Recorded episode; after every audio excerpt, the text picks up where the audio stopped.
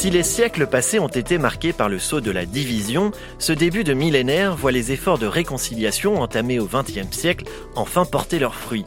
Le protestantisme n'est plus l'ennemi intérieur d'une France mythifiée comme éternelle et catholique. Les croyants ont trouvé une place dans la société et même au sein de la chrétienté, L'œcuménisme va dominer le XXe siècle et désigne cette volonté partagée de renouer le dialogue entre chrétiens. Ces dernières décennies voient également l'essor des mouvements évangéliques. Division, réunion et dialogue résument en quelques mots le monde protestant contemporain. L'histoire du protestantisme français, un podcast réalisé par le Musée protestant et produit par la Fondation Regard Protestant. Épisode 8, le protestantisme aujourd'hui.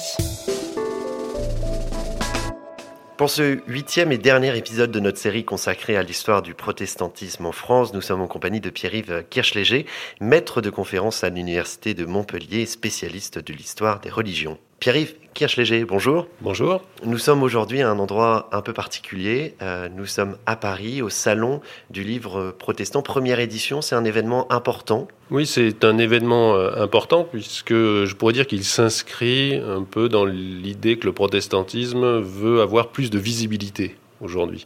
Pendant longtemps, les protestants ont été discrets, voire très discrets. Et on voit ces dernières années l'idée que la visibilité auprès du grand public est importante pour mieux se faire connaître et aussi mieux se faire entendre. Donc on l'a vu à travers des exemples comme euh, les grandes fêtes euh, qui rassemblent euh, l'ensemble des protestants, qui s'appelaient précisément protestants en fête. Il y a eu des rassemblements de jeunesse importants qu'on appelait les grands kiffs. Et ce premier salon protestant du livre, c'est un peu cette idée, à la fois d'inviter les auteurs protestants et les auteurs non protestants qui parlent du protestantisme. Je le disais, nous sommes euh, au Salon du Livre protestant. Alors j'ai été poser une question simple aux, visiteurs. Qu'est-ce que le protestantisme pour eux? Extrait de réponse. Question simple. Qu'est-ce que le protestantisme pour vous? C'est mon passé et c'est mon présent. Ben, le protestantisme, c'est euh, quelque chose de très pluriel. Alors le protestantisme, moi je dirais, le premier mot qui me vient à l'esprit, c'est le mot liberté. C'est une liberté de penser, c'est une liberté de croire, c'est une liberté de, croire et de penser différemment que l'autre et, euh, d'entrer en débat là-dessus. Euh, c'est aussi une, liberté dans la lecture de la Bible, dans la découverte de Dieu, dans sa compréhension du monde, de sa relation à l'autre. Donc moi, avant tout, je mettrais le mot liberté. Ah, le protestantisme, c'est une identité, c'est ma foi. Surtout, j'ai peut-être pas dit le principal, c'est la liberté. Notre liberté théologique, notre liberté de croire euh, et de pratiquer comme on le veut. Euh, et, on se bat sur ça depuis 500 ans, on continuera. Ça fonde toutes les autres libertés. Il n'y a pas de démocratie sans liberté religieuse. Qu'est-ce que le protestantisme pour vous? Ah, pour moi, le protestantisme, c'est mon monde. Je suis né dedans et j'y travaille. Euh, et bon, je crois que j'y suis parfaitement à l'aise. Mais écoutez, j'ai vécu cinq ans en Alsace, qui est un protestantisme, disons, plus classique, luthérien. À Paris, c'est différent.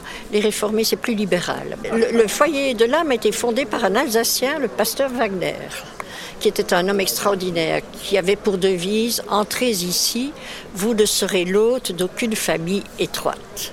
c'est exactement ça que je ressens et que j'apprécie chez les protestants.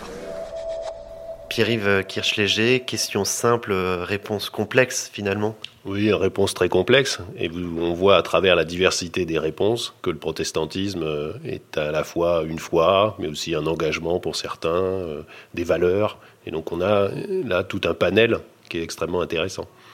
Et le programme du salon et la quantité d'auteurs et de stands donnent une idée du, pluralisme protestant euh, aujourd'hui en France. On évoquera ces différentes composantes tout au long de notre discussion. Pierre-Yves Kirchléger, quelle diversité? Ah, C'est vrai que de, de l'extérieur, c'est assez étonnant. Hein.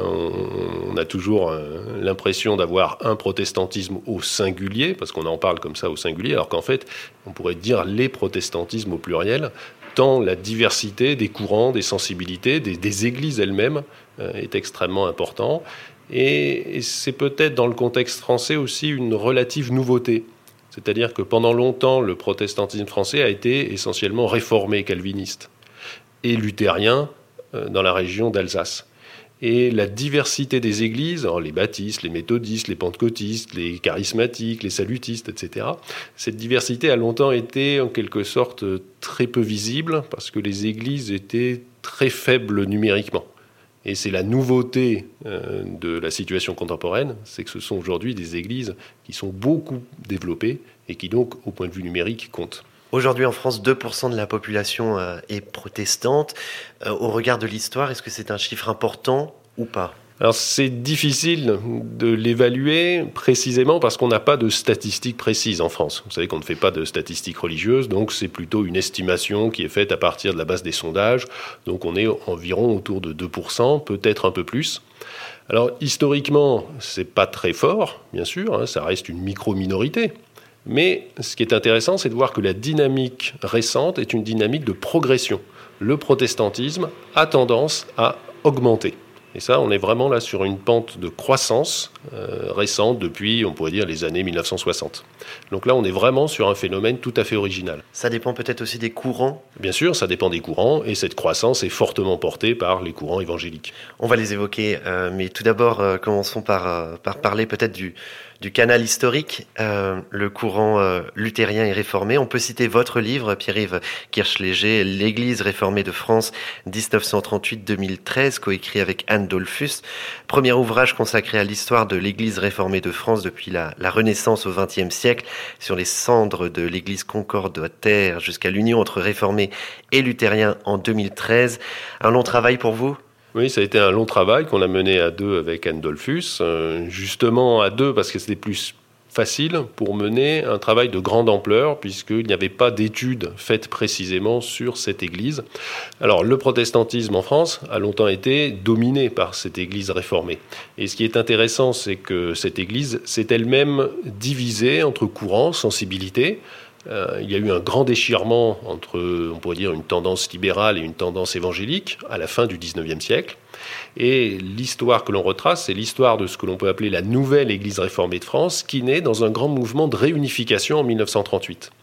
Et donc euh, c'est vraiment là une recomposition du paysage protestant au niveau euh, ecclésial, c'est-à-dire que la plupart des courants protestants se réunissent pour fonder une église qui du coup va avoir un rayonnement bien supérieure, une visibilité bien supérieure à ce qu'elle représente réellement, puisque le protestantisme euh, représente à l'époque 1%, euh, à peine plus d'un pour cent de la population. Donc unification au courant durant le XXe siècle pour une nouvelle fragmentation finalement au XXIe alors c'est à la fois une nouvelle fragmentation et en même temps des réunifications. Le monde protestant est un monde un peu complexe, on pourrait dire.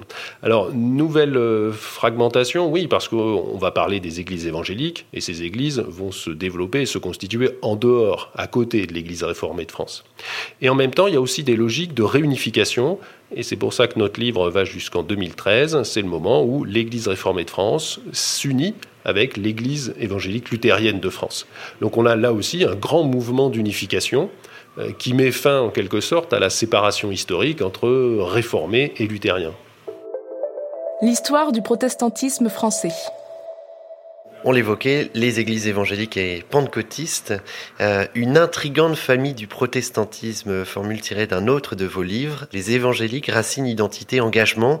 Pourquoi une intrigante famille? Parce que c'est une famille que l'on connaît mal. Euh, à la fois euh, au niveau de la recherche. Donc pendant longtemps, on, l'a très peu étudiée parce que c'était des familles micro-minoritaires. Et la recherche s'est beaucoup intéressée à elle, euh, cette famille-là, depuis une trentaine d'années. Donc aujourd'hui, la recherche est, est, très intéressante et donc nous permet de mieux comprendre. C'est une intrigante famille également parce que le grand public la connaît mal. Parce que les médias véhiculent souvent une image un peu fausse des évangéliques parce que on, projette en quelque sorte euh, ce que l'on voit des évangéliques aux États-Unis, ce que l'on voit des évangéliques euh, en Amérique du Sud. Or, la famille du protestantisme évangélique euh, en France n'a pas grand-chose à voir même s'il y a des liens, mais elle n'a pas grand-chose à voir avec ce conservatisme, euh, voire cet ultra-conservatisme euh, que l'on peut retrouver euh, aux États-Unis ou en Amérique du Sud. Quelles sont les différences alors avec la situation en France? En France, on est dans un contexte social et culturel tout à fait différent. il n'y a pas d'engagement clair des évangéliques dans un camp ou dans un autre, comme on peut le voir par exemple au Brésil. non, ici, on a une diversité euh, qui, est, qui s'inscrit clairement dans le paysage apaisé euh, en France, c'est-à-dire hein, euh, le protestantisme ne s'est pas lié clairement à une famille politique. Le protestantisme est d'abord un courant religieux et social. Le courant évangélique se développe à partir des années 70 en France. pourquoi cet essor et comment finalement le mouvement évangélique prend racine en France? Alors le mouvement évangélique, il prend racine de manière très ancienne. Euh, mais simplement ces églises sont restées très minoritaires. Euh, elles se sont surtout développées grâce à des apports étrangers, en particulier l'apport des missionnaires étrangers, euh, les mouvements de circulation aussi, d'immigration, puisque la France est un grand pays d'immigration, et donc les migrants viennent aussi avec leurs idées religieuses et leur langue, bien sûr, et donc ils se regroupent souvent par affinité. Et donc on va avoir des églises, bien sûr, qui ressemblent à cette diversité. Et donc, euh, par exemple, euh, des migrants euh, allemands vont constituer des églises allemandes, luthériennes, à Paris. Voilà, tout ça paraît extrêmement logique. Et donc, on va voir cette implantation progressive.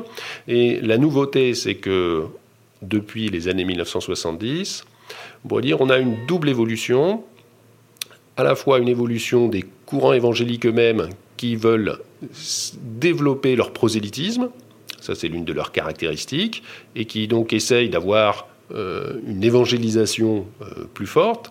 Et puis on a aussi, du côté de l'Église réformée, une sorte de perturbation qui est liée bien sûr aux grands bouleversements culturels et politiques des années 1960 et 1970.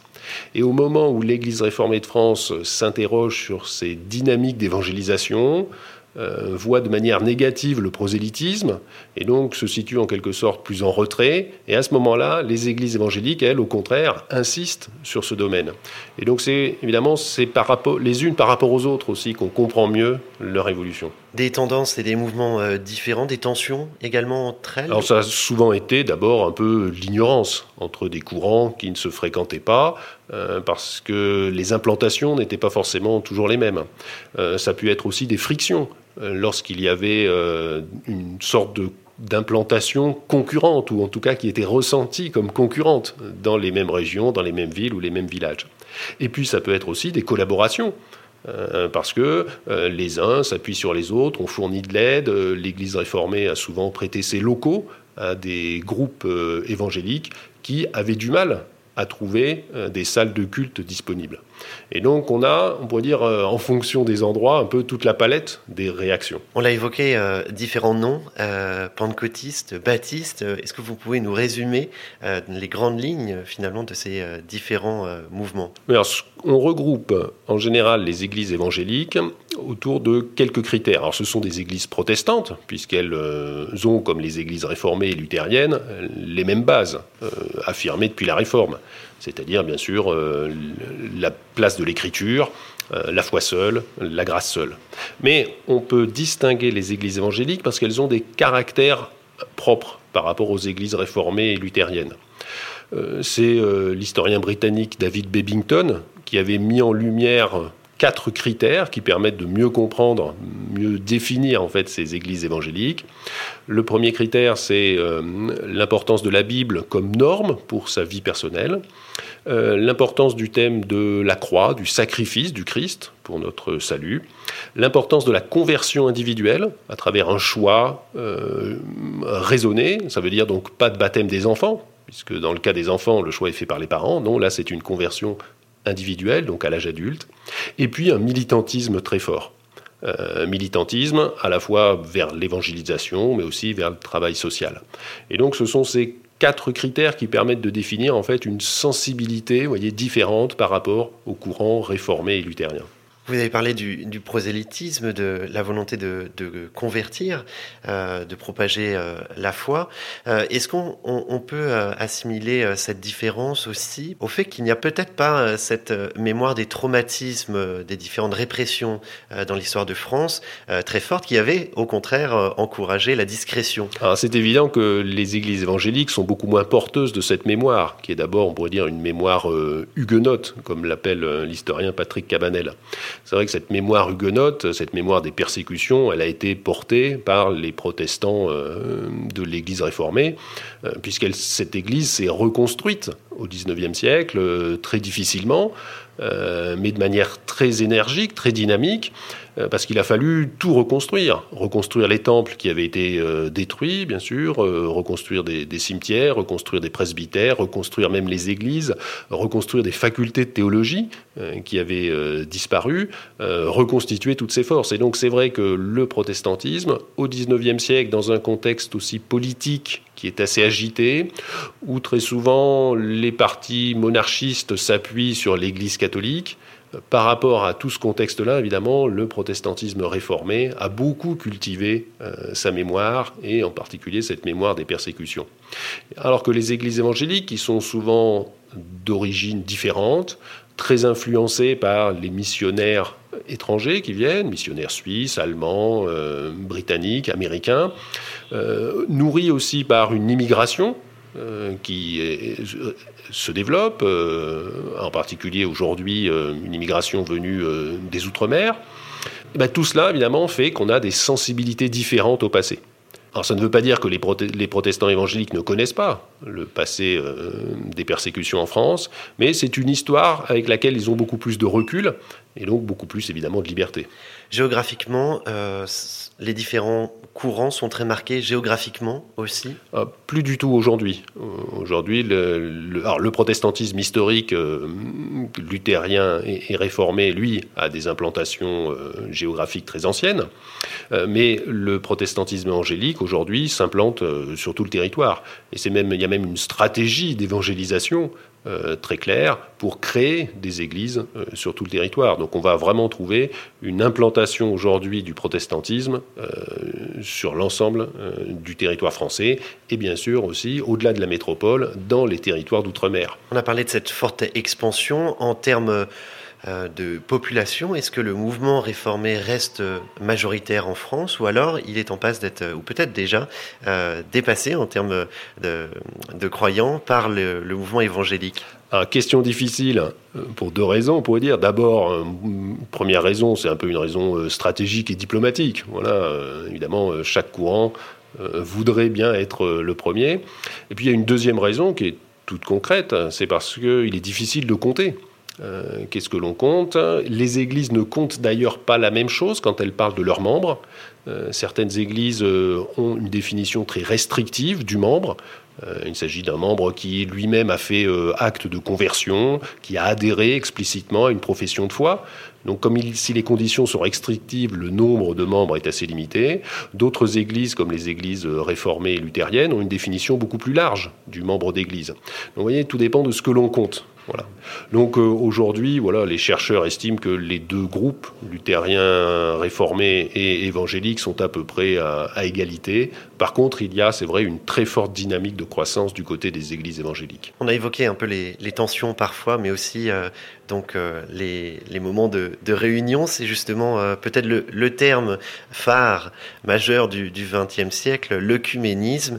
le mouvement œcuménique s'amorce dans la deuxième moitié du XIXe siècle. Le terme déjà vient du grec et désigne une maison commune. Cette maison commune est bâtie par les principaux courants protestants en France et va mettre euh, près d'un siècle à réellement euh, prendre vie, prendre corps. On peut citer euh, cette date importante, 1948, le Conseil œcuménique des églises à Amsterdam. Oui, alors c'est vraiment un, mouvement majeur parce que pendant très longtemps, c'est sûr, les églises se sont affrontées entre elles, ou en tout cas n'ont pas dialogué. Et la véritable révolution du XXe siècle, c'est ce rapprochement, un rapprochement, on pourrait dire, tous azimuts, c'est-à-dire à toutes les échelles à la fois au niveau local, euh, au niveau régional, au niveau national, au niveau international. Et là, vous avez parlé de la création du Conseil œcuménique des Églises. Et puis, c'est aussi un rapprochement dans tous les domaines, aussi bien euh, rapprochement évidemment lié au développement des mariages mixtes, c'est-à-dire entre euh, des conjoints qui appartiennent à des églises différentes. On a des rapprochements, des coopérations au niveau local entre des églises différentes sur des projets communs. Et puis, on a des rapprochements au niveau doctrinaux. Et donc tous ces, euh, tous ces changements, évidemment, modifient considérablement euh, l'état d'esprit des églises et on est vraiment sur un, esprit d'ouverture et de dialogue qui se développe fortement. Alors ça ne veut pas dire que tout s'est fait facilement. Hein. Le Conseil œcuménique des églises est d'abord d'origine protestante. parce que le protestantisme est lui-même euh, constitutif d'une grande diversité. Et donc ce sont les protestants qui ont les premiers pris conscience qu'ils devaient essayer de surpasser leur diversité. Et puis au-delà du monde protestant, l'œcuménisme s'est ensuite ouvert euh, aux églises orthodoxes et puis à l'Église catholique à partir de sa grande ouverture vis-à-vis des autres lors du Concile Vatican II. Voilà, avec l'avènement de, Jean 23, euh, archive des actualités de la télévision française du 17 octobre 1962. Pour 500 millions de catholiques, c'est l'événement du siècle qui a commencé à Rome avec la procession vers la basilique Saint-Pierre de 2400 pères de l'Église. Autrement dit, de la quasi-totalité des archevêques, des évêques, des patriarches, des supérieurs d'ordre venus des quatre coins du monde. Cette procession exceptionnelle préludait à l'ouverture par le pape Jean XXIII du concile écuménique. Une foule immense de fidèles, 300 000, la place Saint-Pierre n'en contient pas plus, était là pour saluer le souverain pontife un moment important que ce concile Vatican II oui, ça fait partie là d'un changement majeur. Alors bien sûr, il y avait des prémices. Euh, on avait déjà des, relations œcuméniques qui s'étaient établies. En particulier, on pourrait penser dans le contexte français au, groupe des Dombes, qui étaient des rencontres de théologiens dès les années 1930. mais là, on a un véritable changement euh, qui se retrouve à l'échelon le plus haut et à l'échelon euh, international, puisque la réunion d'un concile, c'est la réunion de toute l'Église catholique internationale. Par contre, c'est un moment qui va être très important, non seulement pour les catholiques, mais aussi pour les protestants. Euh, parce que le Concile euh, va inviter officiellement des représentants protestants, et ça c'est une première. Euh, certains représentants sont même les invités directs du pape. Et puis le Concile va modifier considérablement la position de l'Église catholique vis-à-vis des autres religions et vis-à-vis surtout des autres églises chrétiennes qui pendant longtemps n'avaient pas été considérées comme des, de véritables églises, des églises à part entière par l'Église catholique, au nom bien sûr de la succession apostolique, c'est-à-dire que les papes descendraient directement, en ligne directe, évidemment, dans leur autorité euh, de, de l'apôtre Pierre. Et donc on a là un changement très important qui va ouvrir l'Église catholique vers les autres églises chrétiennes et qui du coup, bien sûr, euh, va ouvrir aussi les autres églises chrétiennes à l'Église catholique. Et donc euh, là, on a une difficulté, on le voit bien, euh, très importante, c'est-à-dire comment considérer l'autre. Euh, considérer l'autre, euh, c'est-à-dire ça contribue aussi à, relativiser parfois euh, ses positions, l'idée que l'on détient la vérité, l'idée que l'on est la seule véritable Église. Et donc évidemment, le dialogue suppose de remettre en question aussi une partie de notre identité. Et donc c'est pour ça que le dialogue est, très souvent difficile, il ne, se fait pas de manière linéaire, on va avoir des à-coups, mais en tout cas on a un changement majeur depuis au cours du XXe siècle, et puis surtout euh, après le Concile Vatican II, et donc depuis les années 1960. De la défiance à l'ouverture. Voilà, exactement. Le mouvement œcuménique qui, qui, regroupe actuellement 350 églises membres, plus de 500 millions de chrétiens dans 120 euh, pays, c'est finalement l'unité retrouvée des chrétiens? Alors c'est une forme d'unité, oui. Alors après, tout dépend évidemment de ce que l'on appelle unité. Euh, pendant longtemps, euh, l'un des grands rêves œcuméniques, ça a été de rassembler toutes les églises dans une seule église. Alors là, ça aurait été une unité institutionnelle. Euh, on voit que cette unité institutionnelle, elle, a du mal à se faire, elle ne se fait pas, et peut-être d'ailleurs n'est-elle pas souhaitable, puisque l'unité ici que l'on développe beaucoup plus depuis les années 1990-2000, c'est à la fois une unité pratique et puis une unité des doctrines. Donc l'unité ne veut pas dire forcément que l'on efface la diversité. Et, donc le mouvement œcuménique aujourd'hui s'oriente vraiment vers cette idée d'une unité et de la diversité qui peuvent coexister ensemble. Il aura fallu tout de même attendre 500 ans finalement pour que les critiques de, de Luther puissent être, débattues sans engendrer euh, des drames, des massacres. Luther serait-il ravi de voir finalement le mouvement œcuménique euh, se développer? Bon, C'est une question qui est, amusante mais qui en fait au point de vue historique n'a pas grand sens évidemment puisque euh, Luther vivait au XVIe siècle. Les mentalités du XVIe siècle ne sont pas celles d'aujourd'hui.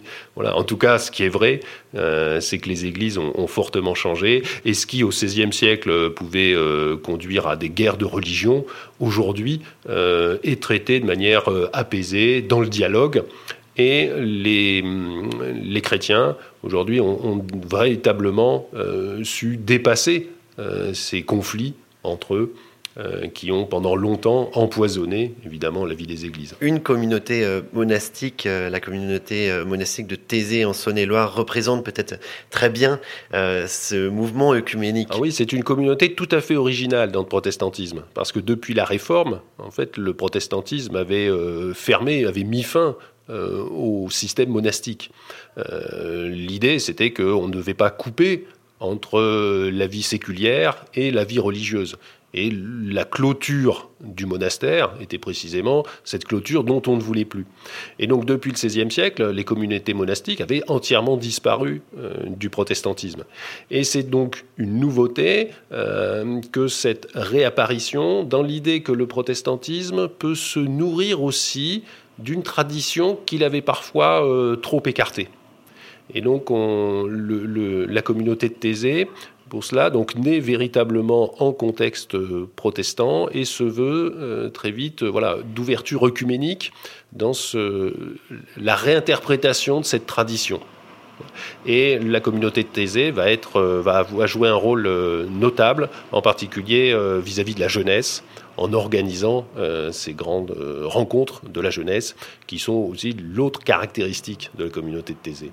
Même si elle a nourri également beaucoup de méfiance elle a nourri bien sûr beaucoup de méfiance. Euh, c'est un peu un objet euh, religieux non identifié dans, le monde protestant. Et, donc, évidemment, dans un contexte en plus euh, qui n'est pas encore officiellement œcuménique, jusqu'aux années 60, évidemment, la communauté de Thésée apparaît vraiment comme un ovni. Tout au long des, siècles de l'histoire du protestantisme, il y a eu des grandes figures, évidemment euh, euh, Luther tout d'abord. Quelles sont les grandes figures du protestantisme contemporain, Pierre-Yves Kirchléger Alors sur le XXe siècle, euh, nous avons des, figures importantes, qu'il s'agisse de figures théologiques, comme Karl Barth, probablement la, plus grande, l'une des plus grandes figures hein, du XXe siècle. Euh, on a des figures de théologiennes aussi euh, qui, qui, se développent. Alors, si on pense au, contexte français, voilà, il faudrait citer Madeleine Barrault, il faudrait se souvenir de Suzanne de Dietrich, de France Quéré. Et puis on a des églises qui sont évidemment euh, multiformes, donc qui donnent lieu euh, qui font apparaître aussi des, figures d'engagement euh, dans divers domaines. Euh, ça peut être un engagement politique, un engagement social. Et donc, évidemment, c'est cette diversité aussi qui, des églises, nourrit la société. Parce qu'il ne faudrait pas considérer que les églises, dans le cas du protestantisme, mais plus largement, que les églises sont des mondes clos. Non, ce ne sont pas des mondes clos, ce sont des mondes ouverts. Et donc, évidemment, on va avoir des intellectuels, des hommes et des femmes d'action, de terrain, qui s'engagent pour transformer la société selon les valeurs du christianisme. On l'a dit au début de cet entretien, Pierre-Yves Kirchléger, c'est l'ultime discussion de cette série euh, d'épisodes sur l'histoire du protestantisme. Alors, pour terminer finalement euh, cette discussion, Pierre-Yves Kirchléger, comment se porte le protestantisme aujourd'hui? Alors, si on regarde numériquement, le protestantisme se porte bien. Dans le monde, euh, le protestantisme se développe, et en particulier le protestantisme évangélique. on estime aujourd'hui que les évangéliques représentent environ un quart des chrétiens dans le monde c'est-à-dire plus de entre 650 et 700 millions euh, de chrétiens évangéliques sur les 2,5 milliards de chrétiens. Euh, et dans le monde euh, français, bah, le protestantisme se porte bien, hein, puisqu'il est en, forte croissance, mais en recomposition. C'est ça aussi qui est intéressant, euh, à, la, fois pour le, pour le, public de découvrir cette diversité et pour les chercheurs aussi de mieux faire comprendre. On a un paysage protestant qui est en mutation, mais dans une société qui est elle-même en mutation.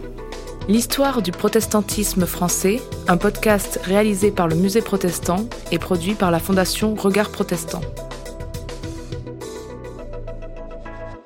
Voilà, c'est la fin de notre série d'entretiens sur l'histoire du protestantisme français. Si ça vous a plu et que vous souhaitez en savoir plus, n'hésitez pas à continuer d'explorer l'histoire huguenote de France sur le site du musée protestant à l'origine de ce projet d'émission. On remercie la Fondation Bercier Regard Protestant pour le financement, la Société d'histoire du protestantisme française rue des Saints-Pères à Paris pour son accueil et bien sûr les historiens et historiennes qui ont pris part à ce podcast.